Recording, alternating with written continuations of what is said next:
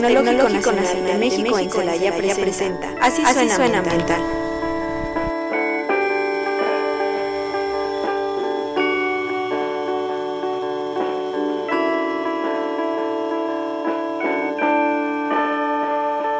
Hola, muy buenas tardes. Teresita Patiño, servidora, los saluda desde su programa Así Suena Ambiental. El día de hoy, como todos los viernes, nos encontramos en cabina de Radio Tecnológico de Celaya, que nos pueden por ahí sintonizar en el 89.9 de su radio convencional y a través de la página del Tecnológico Nacional de México en Celaya, que es así, celaya.tecnm.mx. Ahí está nuestro banner y pueden escuchar esta línea también por internet desde la comodidad de su computadora, desde su, desde su celular. Y pues les agradecemos y le damos la más cordial bienvenida. Le doy la, bienvenida a mi compañera Mariana. Hola Teresita, buenas tardes, ¿qué tal? ¿Cómo estás? ¿Qué tal? Muy bien, muchas gracias. después de tanto festejo, ¿verdad? Después de, tantos festejos, después de ya una semana de, exámenes y eh, el día de hoy en un día festivo, 5 eh, de mayo. 5 de mayo. estamos aquí, trabaje y trabaje. Y bueno, también que tuvimos la oportunidad el día de hoy de, poder invitar a dos estudiantes destacadas de nuestra licenciatura en ingeniería ambiental. Entonces, quisiéramos eh, que ellas mismas se presenten. Hola, buenas tardes. Eh, mi nombre es Luisa, soy estudiante de, la ingeniería, de ingeniería ambiental en el hermosísimo tecnológico de Celaya y me encuentro en este momento estudiando en séptimo semestre. Bienvenida. Muchas gracias. Hola, Hola ¿qué tal? Buenas tardes. Eh, mucho gusto estar aquí con ustedes, Mariana y Teresa. Mucho gusto conocerlas. Yo, mi nombre es Liz Mariana González Cabrera. Yo me encuentro ahorita estudiando en el sexto semestre y ahorita mi compañera Luisa y su servidora estamos ahorita pues en lo que es la Asociación de Ingeniería Ambiental. Muy, bien, pues bienvenidas, excelentes representantes. Muchas También quiero agradecer por aquí a Fernando Sánchez que está en los controles. Y este, bueno, pues comenzar el día de hoy diciendo que bueno, aquí se le ocurrió a Mariana una nueva dinámica, que creo que le vamos a llamar Los estudiantes preguntan. Sí, ¿verdad? Suena bien. sí, vamos a estar invitando a alumnos por ahí, de los que les gusta participar. Ya ven que tenemos de todo un poco aquí, pero eh, hay muchos alumnos que gustan de estar frente al micrófono. Aquí van a tener sus primeras experiencias, ahondando un poquito más en temas de, de sus asignaturas dentro de su carrera. Y bueno, pues Gracias, sin más preámbulo. Muchas gracias, Teresita. Pues sí, la, idea de, esta nueva dinámica es que ah, hagamos un tema o tome, toquemos un tema que ellos estén viendo en, en, su carrera, ¿no? Un tema que sea de importancia posterior a la vida laboral. Entonces, el tema de hoy es sobre la cédula de operación anual, que es un tema que ellos ven eh, en la carrera y me gustaría preguntarles a, nuestras invitadas del día de hoy en qué materia ven este tema y si ya la tomaron o ahorita la están tomando, como para tener un contexto un poquito más amplio. ok, muchísimas gracias. Igual, este, como te comentábamos, el tema y tu invitación nos cayó como anillo al dedo, porque el día de hoy, bueno, en esta semana en nuestra clase de gestión ambiental 1, pues empezamos a ver los la tramitología y pues lo que es la COA. Y pues se ve en gestión ambiental 1. Ok. ¿Y ya la este, tomaron? ¿Ya tomaron la materia las dos? Bueno, tú la estás tomando ahorita. Yo la estoy cursando. yo, ya la tomé. Ahorita, este, pues ya sé más o menos que es algo interesante un poco la COA, entonces ya, ahorita ya lo sabemos un poco. Ok, primero que nada me da gusto que piensen que es algo interesante, porque ya después en la industria muchos dicen que es un dolor de cabeza. Pero bueno, la idea es que cuando ustedes lleguen, si es que llegan a una industria o, se van a dedicar a algún otro tema, lo conozcan, pero si van a estar en la industria es uno de los temas más relevantes. Sí. Entonces vamos a empezar. Eh, la idea es que yo haga una introducción sobre el tema y después ustedes me hagan sus preguntas y Teresita y yo las podamos ir respondiendo o interactuando con ustedes. ¿De acuerdo? perfecto. Bueno, escogimos este tema de cédula de operación anual porque ahorita estamos en proceso de elaboración de la COA federal. Ahorita durante el programa vamos a estar viendo que hay diferentes tipos de COA, pero ahorita en mayo, eh, abril, marzo, abril, mayo y junio es periodo de presentación de COA federal. Entonces, ahorita están tanto en tiempo ustedes para seguir estudiando y prepararse más, como las empresas que les aplica presentarla, de presentarla y saber qué se tiene que hacer. La cédula de operación anual es un, es un instrumento de gestión ambiental. Está diseñado principalmente para reportar emisiones y transferencia de contaminantes. Al agua, al aire y al suelo. No solamente al aire, generalmente consideramos que las emisiones de contaminantes son a la atmósfera, pero también son al agua y al suelo. Entonces, bueno, la COA, eh, como les comentaba, es un instrumento de gestión ambiental. Esto quiere decir que eh, es un instrumento, por así llamarlo, administrativo, que nos va a ayudar a después aplicar tecnologías ambientales o mejoras, eh, establecer eh, minimización de residuos, minimización de emisiones, etcétera. También leí que, bueno, en la mañana leí que era muy importante y iba de la mano porque también nos ayuda muchísimo a hacer normatividad ambiental. Sí, eh, de hecho, este es un requisito ambiental, es, es, cumplimiento de la normativa. Antes que, que em, entremos de lleno al tema, me gustaría irme un poquito, mucho atrás porque todos estos instrumentos de gestión ambiental o de política ambiental, pues tienen un, un, origen, y es un origen muy importante que no todos sabemos. Toda la legislación ambiental que nosotros conocemos emana de un artículo de la Constitución mexicana. Este artículo de la Constitución mexicana es el número cuarto que nos dice que todos, ¿ustedes lo conocen? Sí. A ver qué dice. Que todos tenemos derecho a desarrollarnos en un medio ambiente sano, y seguro. Exactamente. Entonces, toda la legislación está diseñada para garantizarnos ese derecho humano y constitucional. Entonces, bueno, ya de ahí se viene la LEGEPA, que es nuestra ley marco en materia de medio ambiente, y después las leyes sectoriales de atmósfera, agua, residuos. En este caso, el tema de la COA abarca todos los sectores.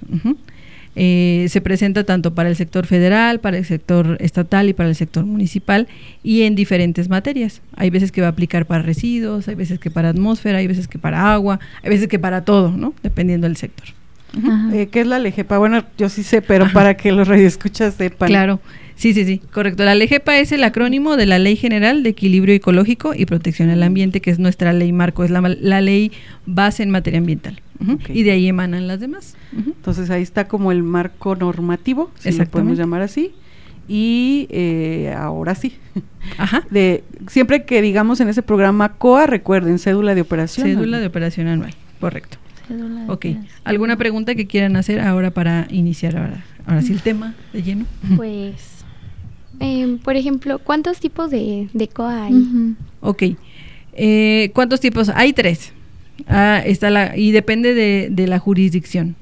Ah, es COA estatal, COA federal, eh, principalmente, los digo primero, y también hay COA municipal, pero esto depende mucho de los municipios y de su em, organismo o de su dependencia en materia de medio ambiente. Hay, hay muchos municipios que sí cuentan con una dependencia ambiental, pero no tienen este instrumento de gestión ambiental. En el caso de Celaya, por ejemplo, hay una Dirección General de Medio Ambiente y ellos sí solicitan la cédula de operación anual para ciertos sectores, pero las principales son la estatal y la federal.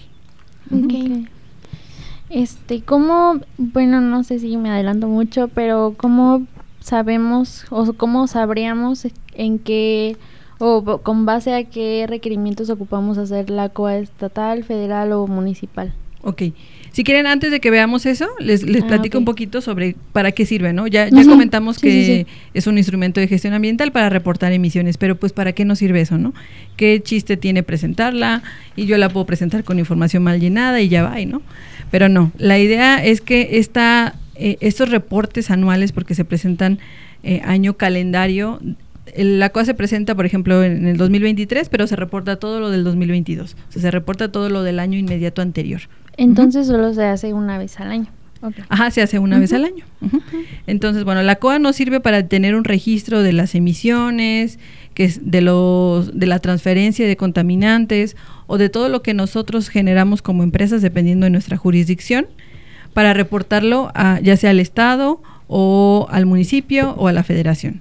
¿Con qué finalidad? Pues con la finalidad de que nuestras autoridades tengan información sobre cuántas emisiones estamos emitiendo como país, cuántos residuos estamos generando, cuántos residuos estamos tratando, cuánta agua se está descargando, cuántos contaminantes estamos liberando a nuestro medio ambiente. Y que con ello, ese, con esa información, las autoridades también tengan herramientas para establecer nuevas políticas ambientales, nuevas legislaciones, eh, cambiar normativa, porque estamos viendo que a lo mejor ya estamos excediendo eh, lo que nuestro hábitat o lo que nuestros ecosistemas pueden recibir.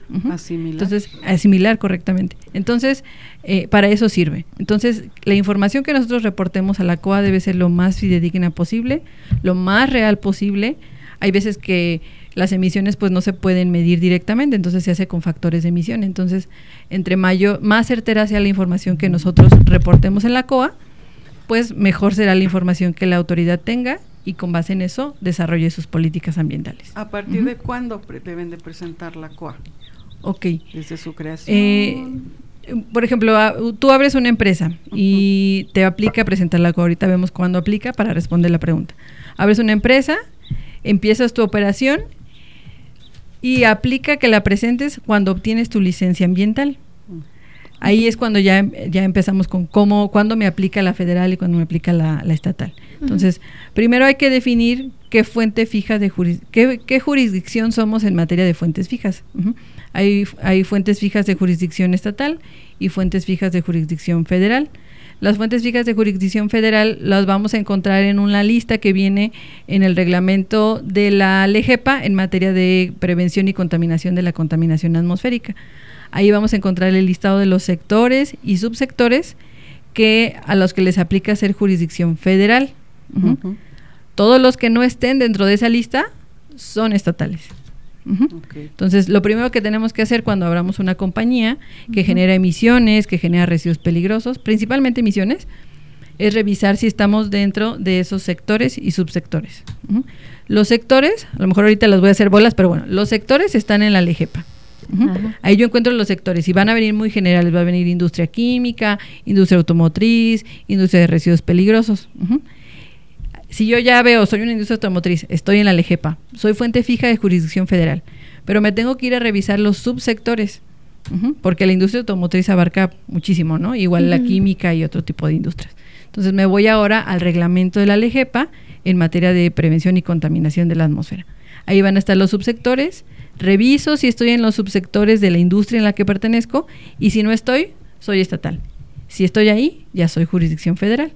Entonces, si soy federal, tengo que obtener mi licencia ambiental única o la LAU, por sus siglas.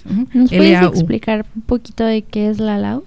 Sí, ahorita nada más termino de explicarles lo de la jurisdicción, ¿no? Entonces, bueno, si yo soy jurisdicción federal, me aplica obtener una licencia ambiental única. Y si soy jurisdicción estatal, me, me, aplica presentar una licencia ambiental de funcionamiento. La Semarnat antes manejaba mucho una licencia de funcionamiento. Es lo mismo, nada más que en un principio se llamaba licencia de funcionamiento y después se cambió a licencia ambiental única, porque la idea era que en esa licencia ambiental se pusieran todos los requisitos ambientales federales que te apliquen. Atmósfera, agua y residuos peligrosos. En este caso se ha enfocado más a emisiones, pero van a, van a seguir encontrando eso de licencia de funcionamiento ambiental o licencia de funcionamiento. Entonces, pero para términos prácticos es LAU para cuestión federal y licencia ambiental de funcionamiento OLAF en materia estatal. las LAUs y las LAF son también instrumentos de gestión ambiental, son, son permisos que tenemos para poder generar emisiones a la atmósfera. Entonces, la LAU es un, a lo mejor no, no, me quiero meter tanto en la LAU porque también es otro tema muy grande, pero la licencia ambiental única es un, es un trámite o es un, es un instrumento de gestión ambiental en donde nosotros vamos a reportar qué procesos tenemos, qué procesos eh, de esos generan emisiones, si tengo chimeneas o no, si cumplo con las dimensiones de esas chimeneas, cómo controlo esas emisiones, qué contaminantes voy a generar, genero, si genero residuos peligrosos, si descargo aguas residuales y algunos otros temas sobre si, si consumo energía eléctrica o si genero energía eléctrica. Y bueno, en general son muchos puntos los que tenemos que poner en la licencia, pero básicamente es qué procesos tienes, cuáles generan emisiones y cómo las controlas, en, en términos muy generales. Y lo mismo con la licencia ambiental de funcionamiento estatal, pero pues ya con con sus diferencias, ¿no? En el caso, por ejemplo, de la licencia ambiental de funcionamiento, eh, no vamos a reportar residuos peligrosos, ahí son residuos de manejo especial. Ahí vamos a decirle a la autoridad cuántos residuos de manejo especial genero y a dónde descargo mis aguas residuales, si son al drenaje municipal o si son a un parque industrial. Son esas pequeñas diferencias. Pero básicamente son los mismos, solamente uno es a la federación, a Semarnat, y otro es al Estado, a la SMAUT. ¿Quedó claro o hay dudas? No, sí, sí quedó claro. Muchas gracias. Yo a lo mejor agregaría que, pues, de los, eh, bueno, más bien organismos, ¿cómo lo podemos llamar? Ejecutores de eh, toda la política ambiental. Ajá, sí, podría ser. Sí, la Profepa. Ah, ok. En este caso, eh, sí, en este caso las autoridades ambientales en el caso de la licencia ambiental única es con Semarnat, en el caso de la licencia ambiental de funciones funcionamiento es con SMAUT y la vigilancia del cumplimiento tanto de mi licencia como de que haya presentado la COA y de todos los requisitos que eso implica. En el caso de la federación es Profepa, como dice Teresita, y en el caso de, la estatal es la Procuraduría Ambiental y de Ordenamiento Territorial, la PAOT. La PAOT. ¿En dónde podemos encontrar eh, por ejemplo, los links o, el, los Excel para llenar ¿Los formatos? La Sí. Ok, esa es una muy buena pregunta. En el caso de la COA federal, la COA federal se presenta en línea. La COA federal no tiene, no es un formato que, llenas en tu en Word y lo imprimes y lo entregas. En el caso de la COA federal es un, es un formato en línea, es, eh, es una plataforma que se llama COA Web, eh, que es parte del Sistema Nacional de Trámites Electrónicos de la semana del SINATEC. Entonces, cuando a nosotros nos aplique presentar la COA federal, tenemos que ingresar a ese sistema. Ustedes se meten a la página de la Semarnat, buscan COA web y les va a salir el link para ingresar. Para poder iniciar el llenado de la COA vamos a necesitar algunos requisitos y aquí, traigo mi acordeón porque luego también se me olvidan. Pero bueno, para... Ahí en lo que los lees, ¿eso ya tiene mucho tiempo o si es resultado de la pandemia? No, ya tiene. Ya, ya. De hecho, ya también en el estado tenían un sistema para presentarla en línea o para presentarla de manera digital, pero fallaba mucho. La COA estatal se presenta en físico y ahorita les comento, pero la COA estatal sí ya tiene bastante tiempo presentándose en línea. Se ha ido mejorando con los años el sistema, porque también tenía muchas fallas, pero ahorita es muy funcional, excepto cuando te metes en los últimos días, ya está saturadísima y, tiene, y llega a tener muchas fallas. Pero si tenemos toda nuestra información y nos metemos con tiempo, funciona muy bien. Bueno, para poder ingresar al formato de la COA web, pues vamos a necesitar toda la documentación legal de, la empresa, de la compañía, acta constitutiva, poder legal, del representante legal, eh, su RFC y el INE del representante.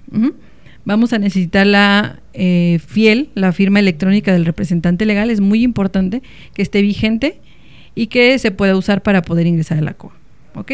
Y pues básicamente ya con eso vamos a tener un, vamos a generar un usuario y contraseña y ya vamos a poder ingresar a estar haciendo el llenado, se hace el llenado completo, se agregan anexos y finalmente se firma. Al final ya cuando concluimos el llenado de la COA se tiene que volver a firmar con la firma electrónica del representante legal. Y la COA estatal es así, hay un formato, este formato lo pueden encontrar en la página de la Secretaría de Medio Ambiente y Ordenamiento Territorial del ESMAOT Ahí se, también igual van a tener un, una pestañita que dice trámites, nos vamos a la pestaña de COA y ahí van a poder encontrar el formato. El formato se descarga, es un formato en Word, se llena y se presenta eh, en un periodo distinto al de la COA federal. ¿Tiene alguna duda sobre la diferencia y cómo podemos llenarlo y eso? Em, por ejemplo, ¿qué, bueno, este, ¿cuántas secciones se compone la COA o...? Eh, la, la, bueno, depende mucho, depende de qué COA, ¿no? La COA federal, eh, si, no me, si no me equivoco, la COA federal tiene siete secciones y la COA estatal no recuerdo exactamente. Pero, por ejemplo, la COA federal pues tiene la sección de datos generales, eh, la COA tiene también la sección de residuos peligrosos, de agua, de RENE, de REDSE, que ahorita también vamos a ver ese tema para que sepan que es REDSE es Registro de Emisiones y Transferencia de Contaminantes y RENE es Registro Nacional de Emisiones. Tienen sus diferencias, pero cada uno de esos, por ejemplo, emisiones tiene una sección, residuos tiene su sección, agua tiene su sección, RENE y REDSE. Cada una tiene sus secciones. Sí. Ok. ¿Alguna otra pregunta? Bueno, sobre lo que les iba a comentar eran los plazos. Los plazos también son importantes. En el tema de la COA estatal, el plazo de presentación es del primero de enero al 31 de marzo. Si no lo presentamos en ese periodo, se puede presentar después, pero ya sería un incumplimiento, sería una COA extemporánea. Y la COA federal, su periodo de presentación es del primero de marzo al 30 de junio. Igual se puede presentar después, ya no en el sistema, se tendría que presentar en físico. Es decir, si por alguna razón se nos pasó o, si la empezamos a llenar, pero tuvimos un problema con la fiel o por alguna razón no se pudo cerrar y no se pudo presentar en, digital, vamos a tener que buscar también en internet el formato de la COA en físico y presentarlo en Semarnat. Ok. Y, o sea, puede llegar, puede pasar en el caso de que no se que una empresa no presente su, su COA ¿qué pasa ahí? O sea, hay sanciones, este, ¿qué pasa? Sí, ahí, eh, como es un instrumento de gestión ambiental, o sea, es una cuestión administrativa, sí hay sanciones. Es decir, eh, ya es un, es un hecho que hay un periodo establecido. Hay veces que hay prórrogas, pero tiene que emitirse un acuerdo para que se diga, bueno, el plazo de, presentación de la COA se extendió hasta tal fecha. Si no hay ese acuerdo, el plazo se venció en el plazo que les comenté. Por ejemplo, en este año, perdón, la COA estatal tuvo una ampliación de su periodo de presentación porque el último día hábil para presentarla, o bueno, más bien el último día para presentarla, que es el 31 de marzo, eh, fue inhábil en Guanajuato no se trabajó ese día. Entonces, de acuerdo a la ley de procedimiento administrativo, pues se pasa al día siguiente hábil. El tema ahí fue que la ESMAOT después del 31 salió de vacaciones y regresó hasta abril. Entonces, el, siguiente día hábil fue hasta que ellos regresaron de vacaciones y avisaron. Entonces, eh, ahí fue una ampliación del plazo por esa situación. En el caso de que no la presentemos, lo ideal es presentarla lo más pronto que podamos, aunque sea extemporánea, y, pues si tenemos una visita, pues ahí es cuando van, vienen las sanciones, ¿no? Si tenemos una visita de la PAOT o de la Profepa para verificar la presentación de la cédula de operación anual, pues ahí vamos a tener un incumplimiento y se va a traducir a una sanción económica. El haberla presentado de manera extemporánea va a poder atenuar la multa o la sanción, pero no nos va a eximir de ella. Ok. esa sí es, esa sí es una obligación. Sí. ¿Y los voluntarios entonces cuáles serían? Los voluntarios pues serían más como en la industria limpia, el, el, ah, programa de auditoría ambiental o ISO 14000, ese tipo de, programas. Pero la COA sí es un requisito legal obligatorio. coercitivos. Ajá. Coercitivo ya es cuando pues no cumples y pues te, multan. Exactamente. Yo tengo una pregunta. ¿Hay algún estándar de generador? O sea, como por ejemplo, hay empresas que están como pequeños generadores también ¿De, de residuos? Ajá. Ajá. también tienen que presentar una COA. Ah, ok. O sea, todas las empresas generan residuos, pero aunque sean pequeños, ¿tienen que presentar una COA? Mm, no. Eh, la COA eh, está diseñada principalmente, la COA federal, hay que aclarar, la COA federal está diseñada principalmente para emisiones. Ok. Pero eh, sí si eres gran generador de residuos peligrosos, es decir, cuando generas más de 10 toneladas al año, te aplica presentar la COA. Si tú, por ejemplo, generas, eres fuente fija de jurisdicción federal, te aplica presentar la COA por emisiones. y, y, si eres si eres fuente fija de jurisdicción federal, pero eres pequeño generador, hay que reportar en la COA aunque seas pequeño generador, el manejo de residuos. Pero si no eres fuente fija de jurisdicción federal, pero si eres gran generador de residuos peligrosos, te aplica presentar la COA federal solo por ser gran generador. ahí, hay, ahí hay un punto muy importante que considerar. Al iniciar tu captura de la COA o al iniciar el, el proceso, al principio te va a hacer un cuestionario. Entonces, cuando hagamos el cuestionario, es muy importante que seleccionemos que estamos presentando la COA por ser grandes generadores no por generar emisiones si no somos fuente fija de jurisdicción federal, porque si no nos va a habilitar todas las secciones de emisiones y si no las llenamos no nos deja avanzar. Entonces es un tema importante. Y bueno, ah, eh, vamos a continuar con, con, esta, con este tema que está muy interesante y vamos a ir a, a un corte promocional de la radio. Así suena ambiental. Ya regresamos.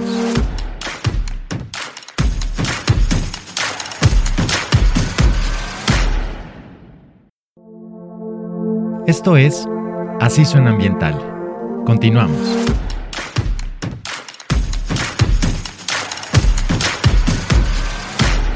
Muy bien, ya estamos de regreso en su programa Así Suena Ambiental.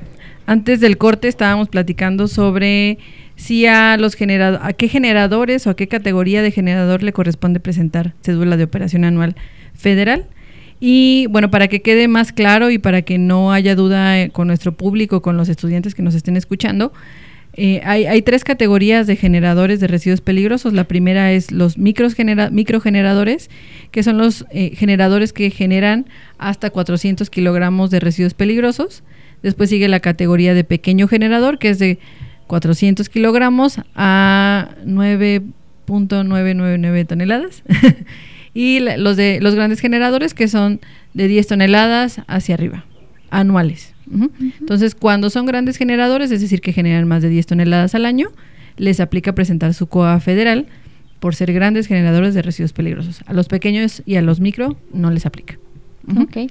Igual este tenemos una duda. Eh, como comentabas, para presentar la COA tienes que ser gran generador de residuos peligrosos o emitir emisiones. ¿Únicamente aplica para esos casos hacer o aplicar la COA? No, la, la COA federal aplica para, bueno, principalmente aplica para emisiones cuando eres fuente fija de jurisdicción federal, aplica cuando eres gran generador de residuos peligrosos, aplica cuando eres una empresa que genera, que maneja residuos peligrosos, es decir, eres una, un centro de acopio o eres una empresa que le da tratamiento a los residuos peligrosos, cuando descargas aguas residuales a cuerpos receptores propiedad de la nación y estás emitiendo o transfiriendo contaminantes. Es decir, tú puedes... Em, ahorita nos vamos a ir un poquito a lo que es el registro de emisiones y transferencias de contaminantes, pero si tú, si tú tienes un permiso de descarga a un bien nacional, o sea, ese permiso de descarga te lo otorgó con agua, quiere decir que estás descargando aguas a, bienes nacionales. Entonces, si tú tienes esa descarga y estás emitiendo o transfiriendo contaminantes al agua que están dentro del, de la norma 165, a lo mejor los voy a confundir un poco, pero ahorita vemos ese tema. Si estamos transfiriendo contaminantes que están en la norma 165, tenemos que reportarlos en la COA también.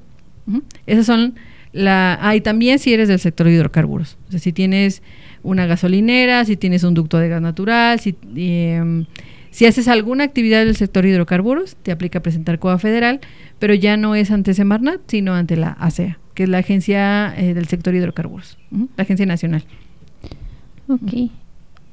Entonces, para resumir, para que, porque como quedó muy vago, el primero es porque eres una fuente fija de jurisdicción federal. Te todo esto es cuando te aplica presentar COA federal. Cuando eres una fuente fija de jurisdicción federal, cuando eres gran generador de residuos peligrosos, cuando te aplica presentar el registro nacional de emisiones, ese no lo mencioné, ahorita vamos a ir más a detalle cuando realizas descargas a bienes nacionales y te aplica presentar el RETSE por transferencia de contaminantes, cuando eres un prestador de servicios de manejo de residuos peligrosos y cuando eres del sector hidrocarburos. Esos son los seis puntos cuando te aplica presentar COA federal. Cuando te aplica COA estatal es cuando no estás dentro de todos esos supuestos, ¿no? Cuando eres fuente fija de jurisdicción estatal. Ok, ¿qué normas hay que conocer por ejemplo, o bueno, ¿es necesario conocer algún tipo de norma y para el llenado de la COA? Sí, sí, es muy importante. Eh, la, como la COA es un reporte anual que emana de tu licencia ambiental, por ejemplo, hablando de la COA federal específicamente, tu licencia ambiental tiene va a tener todo lo que tú, todos los trámites o todos los requisitos ambientales en materias de emisiones, de agua y de residuos. Entonces, previo a presentar la COA, tú ya tienes que haber tenido tu licencia ambiental única, obviamente, tu registro como generador, de residuos peligrosos y tus permisos para descarga o extracción de agua. Entonces, como lo dice su nombre, es una licencia ambiental única y de ahí emana ese reporte anual que es la COA. Hay que conocer de todo. Entonces hay que conocer la, la LEGEPA, no, no de memoria, pero sí por lo menos saber en dónde buscar. Hay que conocer la LEGEPA en sus términos generales, hay que conocer el reglamento de la LEGEPA en materia de, prevención y contaminación de la, de la atmósfera, hay que conocer la norma 052, hay que conocer la norma 001, que es en materia de agua, la norma 052 en materia de residuos, la, norma, la norma 001 en materia de agua, hay que conocer la norma 165, la norma 165 es donde vienen todos los contaminantes a los que son eh, que están para presentar RETSE, para presentar el registro de emisión de emisiones y transferencia de contaminantes. Son muchas cosas. es que la, la COA y la LAU, cuando hablamos de cuestión federal, pues es muy amplio. Entonces, en, en, esa licencia ambiental única se resume todo el cumplimiento ambiental federal que le aplica a la empresa, si son fuentes fijas de jurisdicción federal. Si somos fuente fija de jurisdicción estatal, pues también tenemos que conocer igual la norma 165, la norma 161, que es, está relacionada con residuos de manejo especial y sus planes de manejo. Hay que conocer, pues, qué, qué, normativa nos aplica cuando descargamos al, drenaje municipal o estamos descargando a, bienes eh, de carácter estatal o a un parque. Entonces, sí es importante que en sus materias de gestión ambiental vayamos relacionando todo lo que van aprendiendo y, organizándolo, porque a veces como que lo tenemos uno acá, otro acá, otro por allá, y, nos hacemos bolas, ¿no? Entonces hay que ir armando como esos mapitas de, ah, bueno, soy jurisdicción federal, entonces me va a aplicar esto, soy jurisdicción estatal, me va a aplicar esto. Ah, pero soy generador de residuos peligrosos, soy grande, entonces me aplica COA federal. hay que ir organizando eh, de esa forma para irlo como teniendo más claro. A veces sí es confuso. Ok. ¿Alguna otra duda? Mm, ¿Cuáles son los trámites que se tienen que considerar al nosotros presentar una COA? Ok, como les decía, antes de presentar la COA debimos de haber tenido nuestras licencias. Es decir, yo no puedo presentar COA, ni COA estatal ni COA federal si no tengo mis licencias, a menos de que entre en los otros supuestos de ser gran generador de residuos peligrosos o que tengo mi permiso de descarga. Pero si, son, si estamos hablando de fuentes fijas, es decir, de, emisiones, yo voy a presentar mi COA hasta tener mis, mis licencias primero. Además de las licencias, pues en la, en la licencia ambiental única nos van a pedir que ya estemos registrados ante la Semarnat como generador de residuos peligrosos y decir en dónde estoy descargando mi agua. Entonces, esos trámites son como los principales. Licencia ambiental única, generador, eh, registro como generador de residuos peligrosos. En materia estatal, nuestro registro como generador de residuos de manejo especial. En materia estatal, impacto ambiental. O sea, también tengo que estar autorizado en materia de impacto ambiental. Y generalmente cuando alguien no está autorizado en materia de impacto, cuando queremos hacer el registro como generador de residuos de manejo especial o cuando queremos sacar nuestra licencia es donde sale ahí oye, no tienes impacto, entonces empiézate a regularizar en esa materia. Si nos vamos por el camino normal, lo ideal sería primero impacto, después residuos o paralelamente residuos y emisiones y ya después, ahora sí, presentar mis reportes anuales, eh, ya sea la COA o mi reporte en materia de residuos de manejo especial. Eh, ahorita les mencionaba, ay, perdón, les mencionaba REDSE y RENE que también eh, puede, puede estar complejo de entender. Pero el REDSE y el RENE, el REDSE primero es el registro de emisiones y transferencia de contaminantes. Este se puede presentar en materia estatal o en materia federal dependiendo, dependiendo de la jurisdicción. Si somos jurisdicción estatal, pues se presentará en la COA estatal. Y si somos jurisdicción federal, se presenta en la COA federal. ¿sí? Este, este reporte es un reporte en donde vamos a decir eh, qué sustancias que tienen características de toxicidad, persistencia ambiental o bioacumulación pues, y que causan efectos eh, adversos al medio ambiente, estamos descargando al aire, al agua o al suelo. Aquí, como les comentaba al principio, la COA se presenta cuando, eh, o más bien, la COA es un instrumento de gestión ambiental para reportar esto, ¿no? Entonces, el REDS es uno de los principales. Es decir, ¿qué contaminantes estoy emitiendo yo al agua, qué contaminantes estoy emitiendo al suelo por manejo de residuos y cuáles a la atmósfera por mis procesos que generan emisiones. Entonces, este red se, deriva de la norma 165, es decir, en la norma 165 vamos a encontrar cuáles son esas sustancias y para eso pues tendríamos que saber cuáles son nuestros insumos y si esos insumos contienen alguna de estas sustancias. Y ahí es donde tenemos que tener claro qué información tenemos que ir generando en el año para poder presentar la CO. Y, para eso, pues es una lista un poco amplia, pero la resumí en lo más importante. Y bueno, primero pues tenemos que tener, para presentar la COA, tendríamos que tener los resultados de nuestros análisis de mediciones. Es decir, eh, en nuestra licencia ambiental única nos van a establecer para qué procesos vamos a hacer análisis de laboratorio de esas emisiones. Entonces tenemos que tener esos análisis en la periodicidad que la Semarnat nos haya indicado en las licencias. Pues eso se puede hacer paulatinamente durante todo el año. Ajá. Al final más se concentra, digámoslo así. Correcto. En el año hacemos nuestros análisis, ya sea anual o semestral, dependiendo de cómo lo haya definido la autoridad. Pero tiene que ser durante el año de reporte. No podemos presentar en la COA 2023 análisis del 2023, ¿no? Esos ya se tendrían que presentar hasta el 2024. Y no sé si, si lo hayan visto en su, en su materia, pero esos análisis, ¿con quién los tenemos que hacer? Los análisis. Mm, bueno, esos análisis los tenemos que hacer con un laboratorio acreditado ah, por la entidad mexicana de, de, acreditación y aprobado por Profepa. También esto es muy importante. A veces están acreditados, pero no aprobados por, Profe, por Profepa. Entonces tenemos que hacer ese match. Otra de la información relevante es ese listado de nuestros insumos. Todos los insumos que se usan en el proceso tenemos que tenerlos muy claros. ¿Qué insumos son?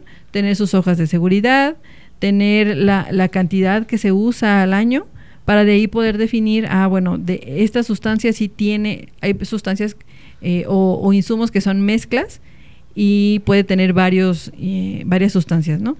Y si una sustancia de esas está en el RETSE, en la lista de la norma 165, pues hay que hacer un cálculo de, de esa proporción que tiene con la cantidad que consumimos en el año, cuánto representa, ¿no? En la norma 165 nos viene la lista de esas sustancias y la cantidad de reporte. Si rebasamos esa cantidad de reporte, hay que reportar eso en la COA. Si no la rebasamos, no, pero si sí, se reporta en la COA a lo mejor es, es, confuso y es muy complejo, pero esa es como la generalidad del RETE. Ok. O sea, es el es como el diagrama de flujo de la análisis. Ajá. Sí, la, la base son tus insumos. Ok. Y, como por ejemplo también este es, es importante todo lo que se ocupa dentro del proceso, pero también tiene importancia o se debe de aplicar en la COA los insumos o instrumentos que se utilizan fuera del proceso. No, es, es, sí se puede. De hecho, en algunos casos se incluyen los insumos que se usan, por ejemplo, en servicios, em, en servicios, básicamente, que es mantenimiento. mantenimiento es importante porque aunque no se habla del proceso, pues sí es un servicio auxiliar. Entonces, los insumos que vamos a considerar son los de proceso y servicios auxiliares, que puede ser mantenimiento, a lo mejor transporte, eh, limpieza. Hay veces que la limpieza de pisos o esa cuestión, pues usan insumos muy sencillos, ¿no? Que usamos en nuestra casa, pero a lo mejor tienen alguno que es un poco más fuerte para limpiar algún tipo de grasa o algún tipo de aceite muy específico y si, tiene, si pudiera llegar a tener alguna sustancia red. Y el otro, el otro concepto que les mencioné es el RENE, que es el Registro Nacional de Emisiones. El RENE, este aplica eh, independiente si somos fuente fija de jurisdicción federal o estatal, aplica si somos del sector energía, industria, transporte, agropecuario, residuos y comercio y servicios, solo si generamos más de 25 mil toneladas de CO2 equivalente. Entonces vamos a tener que hacer un cálculo. Hay una calculadora que tiene Semarnat, también si nos metemos a la página y buscamos calculadora RENE, ahí vamos a poder ingresar datos y nos va a dar un cálculo aproximado de las emisiones de CO2 equivalente. Si estamos muy cerca de las 25 mil y estamos dentro de los sectores que, que les aplica, hay que hacer ya un análisis o un cálculo más específico con factores de emisión, con fórmulas ya establecidas, con, factores de emisión muy específicos de la EPA o de la Semarnat, para confirmar si sí estamos dentro de los 25 mil toneladas de CO2 equivalente o no. Si estamos dentro, si estamos rebasando esas 25 mil toneladas y estamos dentro de los subsectores, nos aplica presentar la COA federal para RENE. ¿Ok? ¿Qué les parece? Muy bien, muy interesante. ahorita, ahorita que están bien, bueno, tú ya que ya viste la materia y tú que estás en proceso de verla, eh, con lo que han visto y con esto, ¿cómo, cómo ven este tema? ¿Cómo lo, lo, lo consideran relevante, importante, sencillo, difícil? Pues sí es relevante. Bueno, sí es importante porque para cumplir más que todo con la jurisdicción federal y con la estatal, bueno, la que nos nos competa, así como por ser microgeneradores o pequeños o grandes generadores, Entonces, pues yo digo que es muy importante saber también y estar conscientes de todas las emisiones, de todos los residuos, de todas las descargas que se hacen, eh, pues y que se presentan precisamente en esta en esta coa. Entonces sabemos que para presentarla hay que hay que conocer muy muy bien, pues los procesos de la industria, así como lo mencionan los insumos. Sí. Y entonces, pues sí, es bueno, es muy relevante, es muy importante. Sí es quizá un poco eh, tedioso o algo así, porque también pues es, es, es, anual, ¿no? Pero bueno, también por eso es, es anual, porque pues para checar durante todo este año los todo lo, lo que se genera y todo lo que pues conlleva en ese año. Entonces, por eso también siento que es un poco em, confusa y un poco tediosa, pero sí, sí es importante también. Exactamente. Pues sí, se, se vuelve complejo cuando durante el año no estamos llevando Em, el seguimiento adecuado. Okay, sí. Eh, nosotros en, la consultoría hay veces que recibimos, bueno, nos contratan el servicio y es muy complejo cuando las empresas no llevan ese seguimiento en el año, entonces están consiguiendo todo en, ese periodo, ¿no? En enero, febrero, marzo y es cuando son COAS completas, es decir, que se presenta porque eres fuente fija de jurisdicción federal, porque eres gran generador, porque tienes descargas, se vuelve complicado. Entonces, lo más importante es que si ustedes que ahorita están estudiando y los que estén ya en la industria y llevan este tipo de trámites bajo su responsabilidad, pues se tenga claro que es todo lo que deben de llevar durante el año en regla, al día, eh, y no solamente ustedes, porque hay, hay información que no llevan ustedes de primera mano, ¿no? Por ejemplo, el tema de los insumos, pues es un tema que a lo mejor lleva el área de operaciones, el área de compras, el área de mantenimiento, entonces también es, es llevar eh, este trabajo en equipo, el tener contacto con, las personas que lleven eh, a su cargo este, esta información, ponerse de acuerdo con ellos, a lo mejor diseñarles un formato, este es el formato que necesito que me llenes cada eh, durante todo el año, etcétera, para que ustedes puedan tener la información lista en enero, febrero, alcanzar a revisarla, hacer correcciones, acomodarla y que a partir del plazo que a ustedes les toca presentar, pues sea más sencillo el llenado de la COA. ¿Habrá algún punto donde a nivel estatal, por ejemplo, se me ocurre ahorita, esos, esos datos que se obtienen impacten en, en algún... Bueno, yo sé que sí hay un reporte, pero que impacta o hay una incidencia o hay un cambio de política para, pues, mejorar este medio ambiente que estamos. Sí, sí, Teresita, esa es una muy buena pregunta. Eh, de hecho, sí sirve porque con esto se hacen los inventarios de, emisiones. y, de hecho, en el año pasado, si no me equivoco, eh, hay, hay, algo que se llama programa de contingencias ambientales. Y no sé si, si sepan, pero antes estaban por regiones, región Irapuato, Salamanca, Celaya y otras regiones, no, pero esta es como la León, León, Irapuato, Salamanca, Celaya, que son como el corredor industrial donde las emisiones se concentran. Y con base en todos esos inventarios, ellos eh, pues definen qué acciones se tienen que tomar, si hay una contingencia, si pasa eh, una precontingencia y qué actividades tiene que hacer la industria para disminuir o, o eliminar la contingencia o precontingencia. Ahora ya se estableció que tienen que ser planes municipales, o sea, que cada municipio haga su propio plan de contingencias, dependiendo de cuánta industria tiene, cuántas emisiones generan, etcétera. Entonces sí, sí es muy relevante esta información y por eso les comentaba que entre más fiel y apegado a la realidad sea esa información, pues es mejor para que estas políticas ambientales se hagan eh, de mejor forma. ¿Hemos estado en contingencia ambiental? Aquí en, Celaya, no, pero en Salamanca sí. Y, y relativamente seguido. Relativamente seguido llegan, a nosotros nos llegan correos de que se activó precontingencia, nosotros avisamos a nuestros clientes que sabemos que están dentro de los adheridos a los programas para que hagan las actividades que se dijeron en su programa y no, no me parece que no nos ha tocado una contingencia, pero sí una pre. Eh, ¿Pero es por la refinería o...? Sí, de hecho uno de los principales puntos de esos planes de contingencia son las refinerías. hay otra empresa eh, que no me acuerdo ahorita de su nombre, pero son empresas que son las que generan mayor, mayor cantidad de partículas PM10 y que generan esas contingencias. Ok. Sí. ¿Algo más, chicas? Este, pues ahorita tocando el último punto, ¿podrías explicar un poquito qué es precontingencia y contingencia y qué se puede hacer? O sea, ¿qué se hace en esos casos de que hay precontingencia?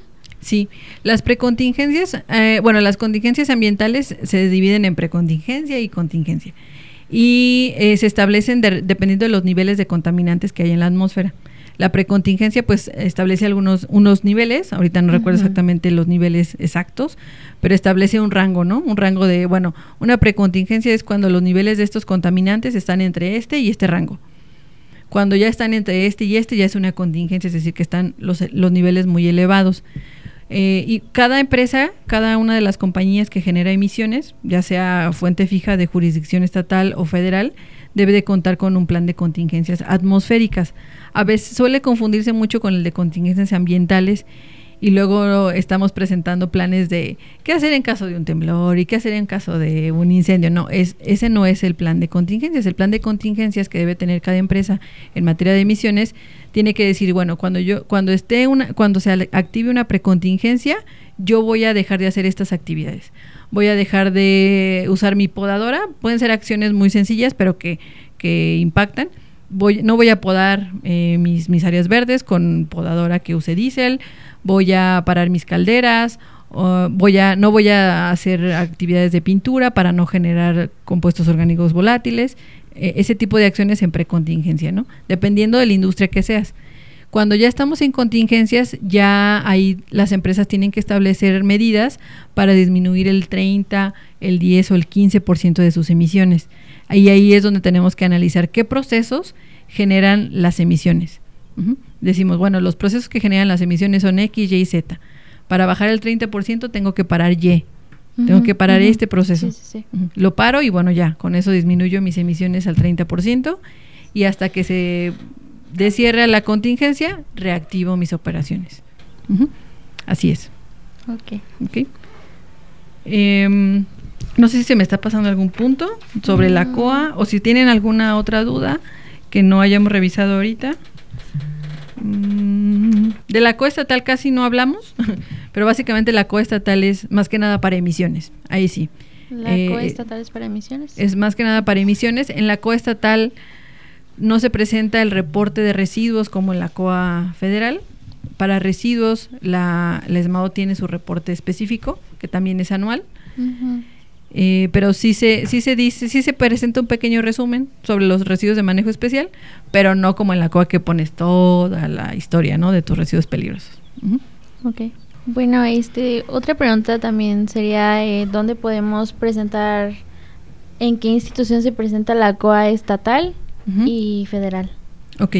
La COA federal, bueno, ya mencionamos que la COA federal se presenta en línea, pero dentro del, del reglamento en el reglamento estrictamente dice que la podemos presentar en los medios que la Semarnat nos indique, que puede ser presencial o en línea. Entonces, si queremos presentarla de manera presencial, porque, no sé, generalmente se presenta eh, en físico cuando por alguna razón no pudiste tener la fiel del representante, hubo algún error en la plataforma, entonces si la quieren presentar en físico es en las oficinas de, de representación de la Secretaría de Medio Ambiente y Recursos Naturales que están en el municipio de León, Guanajuato Ahí se presenta, ahí están las oficinas. En, en, el periodo que esté establecido o si lo vamos a presentar extemporánea, pues ya, cuando podamos, ¿no? y la estatal se presenta en las oficinas de la Secretaría de Medio Ambiente y Ordenamiento Territorial que están en el municipio de Guanajuato.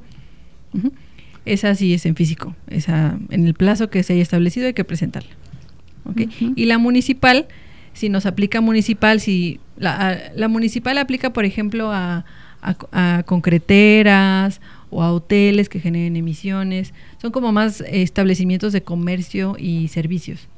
Entonces, si nos aplica como municipal, hay que presentarla en, la en Celaya, en la Dirección General de Medio Ambiente, que está en las antiguas instalaciones del...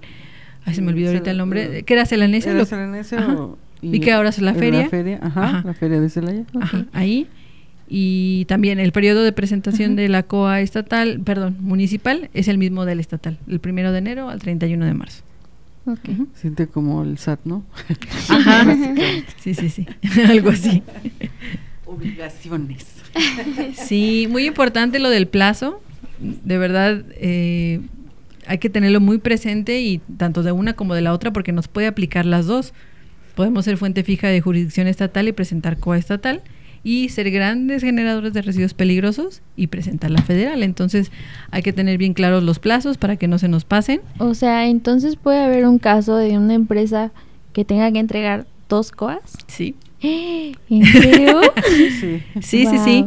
Porque eh, por ejemplo, hay empresas, hay empresas que son grandes generadores de residuos peligrosos y, tienen su permiso de descarga con, con agua. Entonces, para eso les aplica la COA federal. Ellos van a tener que reportar COA federal. Pero en emisiones son fuente fija de jurisdicción estatal. Entonces les aplica la COA estatal. Y luego aparte para residuos de manejo especial hay que presentar su reporte anual en el primer bimestre del año. Entonces, eso es bien importante en la gestión ambiental. Los tiempos, los plazos, el tener claro los requisitos de, cada una de las materias. okay. ok. La COA federal, bueno, eh, tiene una fecha también, ¿verdad? La COA federal. ¿La COA federal? Sí, la COA federal antes, eh, hace algunos años, el periodo era el mismo. Se presentaba la COA estatal y la COA federal en el mismo periodo y se hizo un relajo. Entonces, no sé si por esa situación eh, la COA federal haya cambiado su plazo, pero ya ahora la, la COA estatal pues es de enero a marzo y la COA federal de marzo a junio. Entonces presentas la COA estatal y le sigues con la federal. Y antes era un relaje porque en el mismo periodo las dos, las entonces... Dos se te podían vencer en la misma fecha. Sí, algo también muy importante es que si tenemos que presentar COA estatal por ser fuente fija de jurisdicción estatal, esas emisiones no debemos presentarlas por ningún motivo en la COA federal, porque si no estamos dobleteando las emisiones. Entonces, por eso es muy importante el cuestionario al principio de dar de alta la COA, decir específicamente por qué le estamos presentando. Luego, suele haber mucha confusión en ese sentido. Muy bien. Este, ¿Hay otra, alguna otra información adicional que necesitamos para presentar la COA? Sí, ahorita les mencioné dos. Uno era tener los resultados de los análisis, tanto de emisiones como de agua, si les aplica. El otro era el listado de sus insumos para verificar que no haya sustancias que estén en el listado de REDSE. Hay que tener muy bien sus bitácoras de operación y mantenimiento. Generalmente uno de los requisitos o condicionantes que viene en su licencia ambiental única y de funcionamiento es que lleven bitácoras de operación y mantenimiento de sus equipos que generan las emisiones. Muchas empresas no lo tienen. Entonces, se vuelven locos haciendo esas bitácoras a la mera hora. Y la realidad es que luego esa información no es real. Entonces, lo importante es que tengamos esas bitácoras al día. Hay veces que con, los sistemas de gestión, que esos sí son los voluntarios, con los sistemas de gestión como ISO 14000, ya tienes tu formato específico de bitácora y se llena en el año sí o sí. Pero cuando no hay esos sistemas de gestión es complejo. Entonces, sí, el papel del ingeniero ambiental es diseñar esos procesos, esos formatos, entregarlos, capacitar para que esa información se lleve al día. El otro es tener sus memorias de cálculo de emisiones.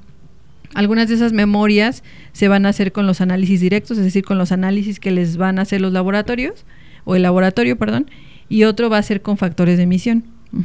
Si son con factores de emisión, vamos a tener que hacer una memoria de cálculo en Excel o en el formato que ustedes consideren, pero que sea bien hecha, con los factores de emisión bien con su bibliografía, no inventados ni nada por el estilo. Eh, la bitácora de generación de residuos peligrosos es muy importante. No solamente tener claro quién se los llevó, o sea, su transportista, y quién los recibió, porque hay veces que tenemos manifiestos en donde está el generador, el transportista y el centro de acopio. Pero del centro de acopio, luego, ¿qué pasó con ellos? En la cual tenemos que reportar hasta el destino final. Entonces, tener muy claro, exactamente. Em, tener las autorizaciones de nuestros prestadores de servicio de recolección y de tratamiento y de manejo de residuos peligrosos, el consumo de energía eléctrica, el consumo de combustibles y el volumen de descarga de aguas residuales. Ahí eh, un, punto muy importante es que las bitácoras de operación y mantenimiento nos van a servir para esas memorias de cálculo, porque cuando nos, nos entrega el laboratorio los resultados, nos los va a entregar en, en unidad de, masa por tiempo. Entonces nos va a entregar, no sé, en kilogramos por hora. Y ya para hacer la memoria de cálculo de cuántas emisiones generé en el año, pues lo voy a multiplicar por las horas de operación de mi equipo que generó esas emisiones. Entonces, si no tenemos bitácoras de operación, si no tenemos el tiempo, pues se nos va a complicar. Sí, sí o va a ser, no va a ser real el cálculo. Exactamente. Y bueno, eh, no sé si hay más dudas. garantizar que sí sea? que si sean reales. Pues si, si la empresa lleva bien sus bitácoras de operación, ahí se, se converge con otro requisito que es que tenemos que estar avisándole a la Semarnat cuando esos equipos eh, paran y cuando vuelven a operar. O cuando tuve un paro programado por mantenimiento o por shutdown o por lo que sea, ¿no? Entonces ahí ya, eh, si la empresa pues opera las 24 horas, los 365 días, pero hubo un paro de 7 días en junio o en diciembre, pues le restamos esos días y esas horas y el resto son horas de operación.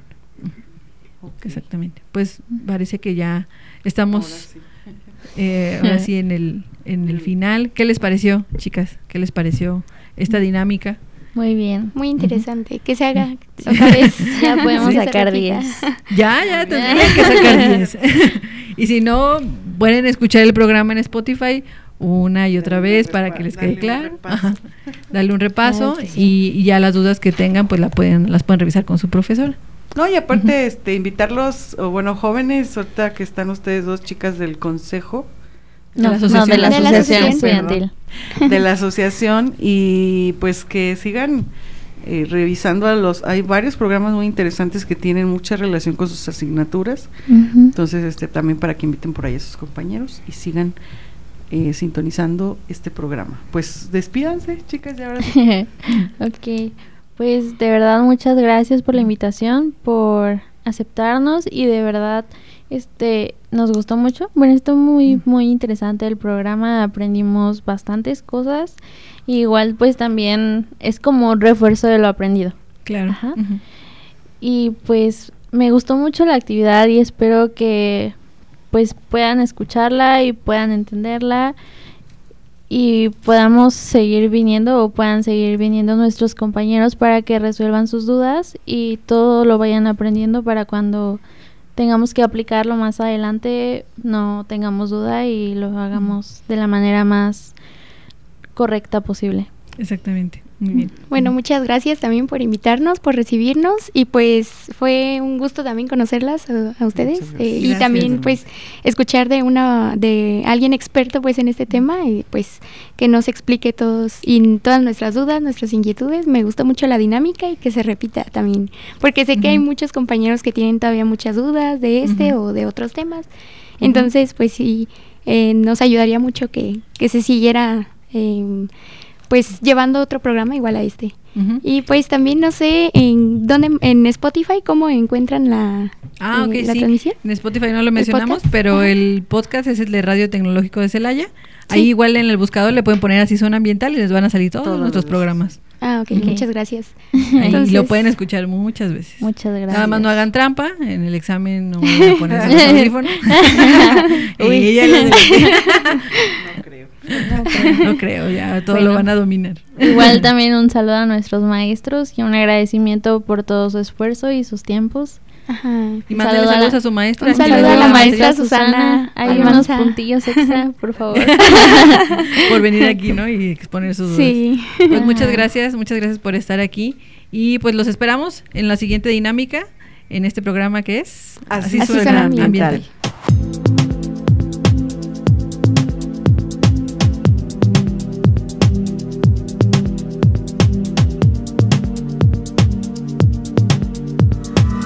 Gracias por sintonizar Así Suena Ambiental. Te esperamos todos los viernes en punto de las 3 de la tarde por Radio Tecnológico de Celaya.